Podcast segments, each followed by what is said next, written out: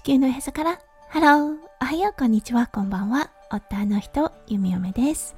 このラジオはオーストラリア在住20年となった弓嫁がオーストラリアのこと育児のことそしてパートナーシップについてマクロからマイクロまで幅広くお話しするラジオです。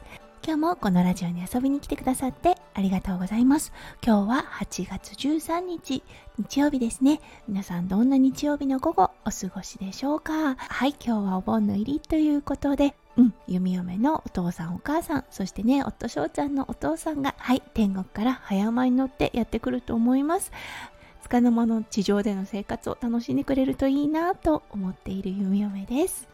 はい、それでは最初のコーナー、ネイティブってどう話す？今日の Aussie English。今日のワードは sorry です。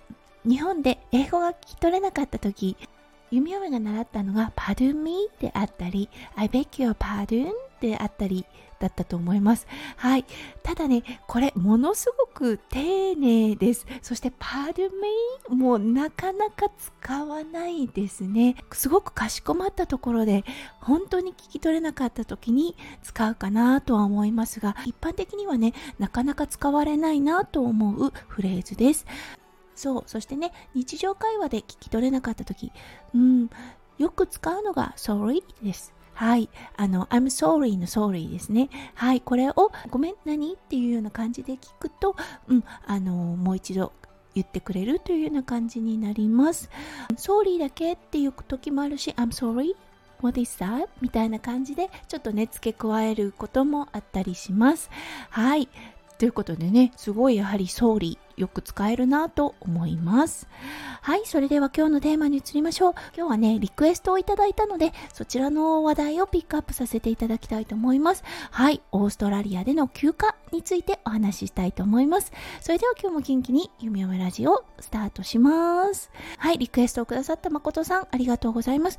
今日の概要欄に誠さんのスタイフチャンネルはい、URL 貼り付けておきますので、皆さんぜひ遊びに行ってみてください。はい、誠さん本当にリクエストありがとうございます。はい、リクエスト内容だったんですが、オーストラリアと日本の休暇の違いとのことで、はい、弓をちょっと調べてみました。やはりこう、学校の休みというような形になります。うん、大人のホリデーですね。大人の休暇は、はい、有給が、そう、使いたい時に使える、許可が得られた場合は使えるというような感じで、うん、あの、かなり自由です。はい、あの、休みたい時に休むというような感じです。それと違ってね、やはりあの、決められているのが学校の休みとなっています。はい、結構ね、多いので、ちょっと紹介させてください。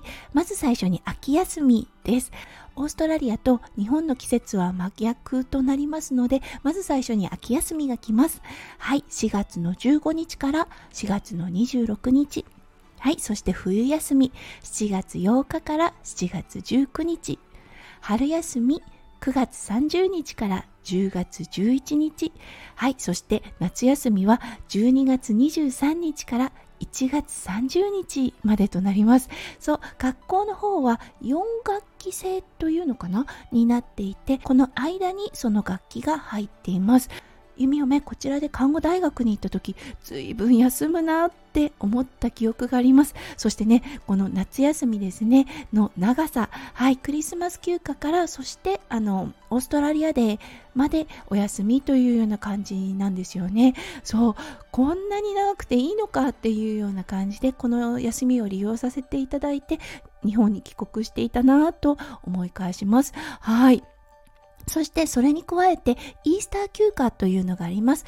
これは Good Friday から Easter Monday 4日間のお休みというような感じで、うん、これもあの国民の休日というような感じになります。はい。そしてね、ちょこちょこと国民の休日が中に入ってきたりします。 Queen's Birthday であったり、 King's Birthday、はい。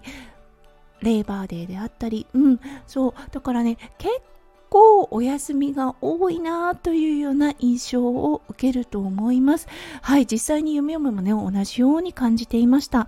そしてやはり日本と同じですが、お休み中は、はい、どこもかしこも混んでいます。そしてすごくね、ホテルであったり飛行機、うん、すべてのチケットが高くなったりします。はい、やはり特別料金が設けられます。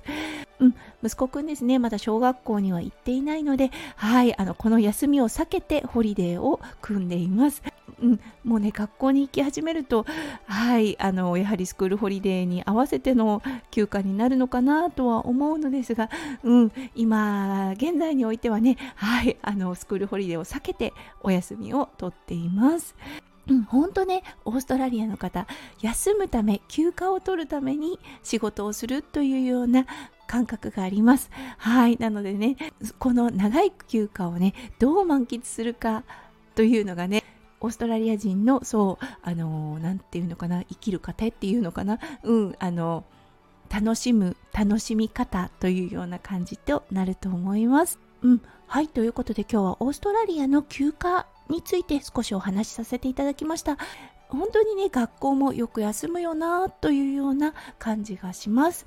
はい。皆さんはどう感じられたでしょうか？それでは今日も最後まで聞いてくださって本当にありがとうございました。皆さんの一日がキラキラがいっぱいいっぱい詰まった素敵な素敵なものでありますよう弓嫁心からお祈りいたしております。